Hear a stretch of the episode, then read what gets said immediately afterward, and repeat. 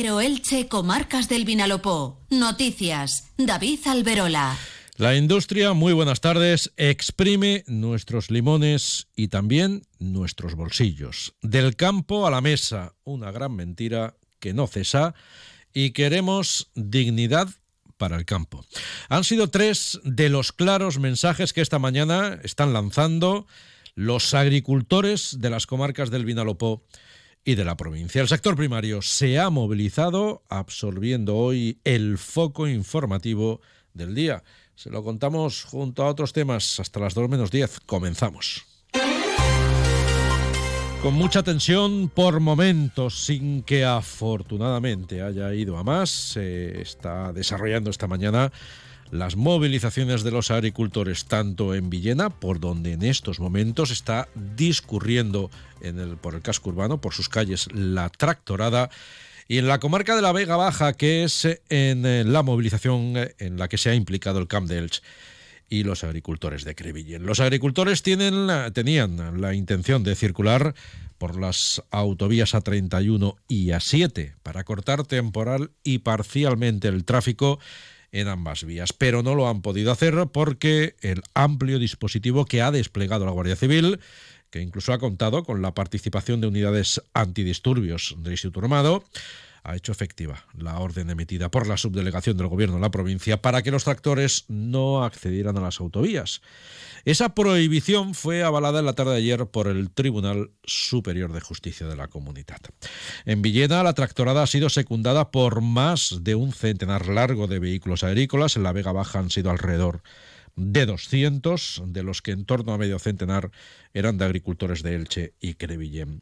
En las dos movilizaciones, la advertencia de la agricultura ha sido la misma. Para garantizar el futuro de la agricultura es necesario y urgente adoptar medidas. Lo ha resumido así en la movilización que se ha desarrollado en Villena Ramón Espinosa, secretario técnico del Sindicato Agrario Asaja en la provincia y que es necesario que se adopten medidas. Es necesario que las administraciones, principalmente el Ministerio de Agricultura y la Comisión Europea, decidan si quieren agricultores o no quieren agricultores. Porque si las medidas y la tendencia y la política siguen la misma línea, lo que vamos a tener es un abandono definitivo y estamos hablando de la producción primaria, estamos hablando de leche, de carne, de huevos, de, lechugas, de tomates, de patatas, es decir, alimentos de primera necesidad que vamos a dejar de producir y por eso se ha generado todo este revuelo en, España. Los agricultores han considerado desmesurado el numeroso dispositivo de la Guardia Civil desplegado para evitar que los tractores accedieran a las autovías y su malestar lo han hecho constar. Así se han expresado en la movilización que se ha desarrollado en San Isidro y Orihuela.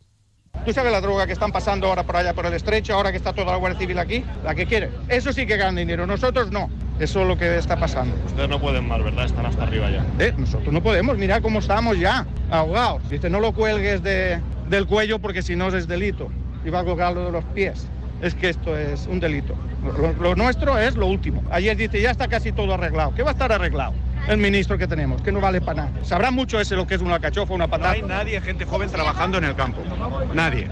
Y esto, si no lo defienden un poco el gobierno, el campo se termina aquí en España. El que hay no lo va a defender. Se termina aquí en España, de verdad. Si no nos ayudan un poquitín, la agricultura, gente joven, si os dais cuenta aquí hay muy poca gente joven aquí para trabajar en el campo. Las críticas no solo se han centrado en el gobierno central y en la Unión Europea, también se han extendido a la Generalitat, de la que dependen las obras del post-trasvase Júcar Vinalopó. Escuchan de nuevo a Ramón Espinosa, secretario técnico de Asaja en la provincia. Aquí en Villa también afecta, por las, es necesario que se activen ya y que se arreglen las, las obras del post-trasvase para que el Júcar Vinalopó llegue de manera definitiva porque no está llegando. Todo lo que aparece en medios de comunicación o en, o en anuncios y declaraciones son, son vacíos. El agua del no está llegando a los regantes del Vinalopó ni a los del medio Vinalopó. La decisión de la subdelegación del Gobierno de la provincia, avalada en la tarde de ayer por el Tribunal Superior de Justicia de la Comunidad, de prohibir el acceso de los tractores eh, a la autovía, no ha sentado nada bien a los agricultores, que incluso han pedido la dimisión en el cargo del subdelegado del gobierno ilicitano Juan Antonio Nieves del PSOE, a la que también se ha sumado el presidente de la Generalitat, Carlos Mazón, que es del Partido Popular. Generar la inseguridad, generar el despropósito y generar el agravio que se ha generado, no hay precedente de algo así, no tiene otra consecuencia que la dimisión o el cese inmediato del subdelegado del gobierno en Alicante y las explicaciones urgentes de el insulto al más mínimo sentido común, decoro y empatía con un asunto tan grave como es el de la situación del campo, en este caso hoy en la manifestación de la provincia de Alicante. Esta tarde, al margen de esa convocatoria de las principales entidades agrarias de la provincia que se está desarrollando aún en estos momentos, un grupo de agricultores reunidos en torno al autodenominado Grupo Amigos de la Agricultura, ha convocado otra tractorada entre el polígono de San Isidro y Elche. En este caso, su intención, como ya hicieron la pasada semana, es la de circular por la carretera nacional Alicante-Murcia, pasando por el centro de Crevillén. Onda Cero Elche, Comarcas del Vinalopó. 102.0 FM. El otro foco de atención informativa hoy, en este caso en Elche, se ha situado en la Junta Local de Seguridad de la ciudad, que se está mm, reuniendo en estos momentos con carácter urgente. En ella no está presente el subdelegado del Gobierno, que ha delegado en el secretario general de la subdelegación del gobierno. De manera monográfica se aborda la situación del repunte que se está acreditando desde hace meses en la venta de sustancias estupefacientes en la ciudad, especialmente en zonas como el entorno de la Plaza de Barcelona. En más de uno el Checo Marcas del Vinalopó hemos hablado hoy con el presidente de la Asociación de Vecinos eh, Primero de Mayo, Salvador Mateo, que ha mostrado su satisfacción por la convocatoria urgente de esa Junta Local de Seguridad y que ha pedido al alcalde de Elche, al popular Pablo Ruz, que cumpla su compromiso electoral de abrir un retén permanente de la policía local en el barrio de Carros.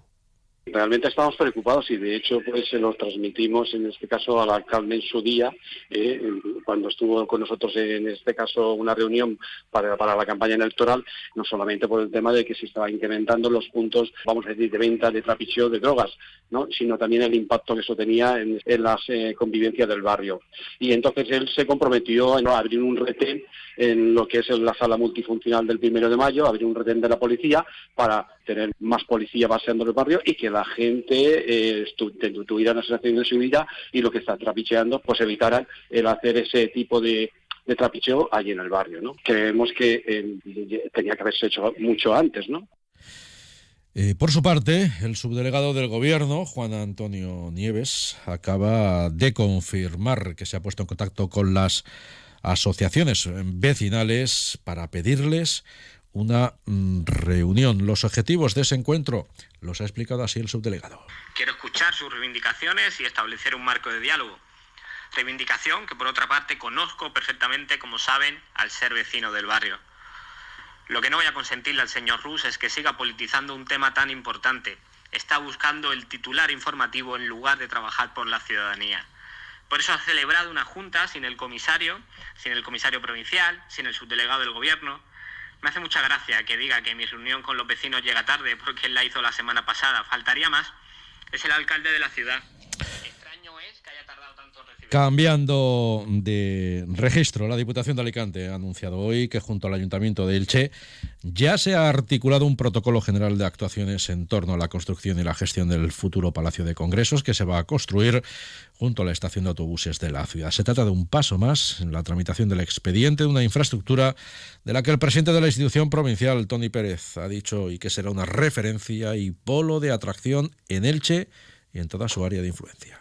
Hablamos de una infraestructura un palacio de congresos que va a constituir también un referente artístico de ámbito internacional. No solo va a ofrecer servicios a la ciudad de Elche, sino que va a ver beneficiada toda el área de influencia del sur de nuestra provincia, generando así un impacto muy positivo sobre la economía de la ciudad de Elche, de la comarca y de la zona.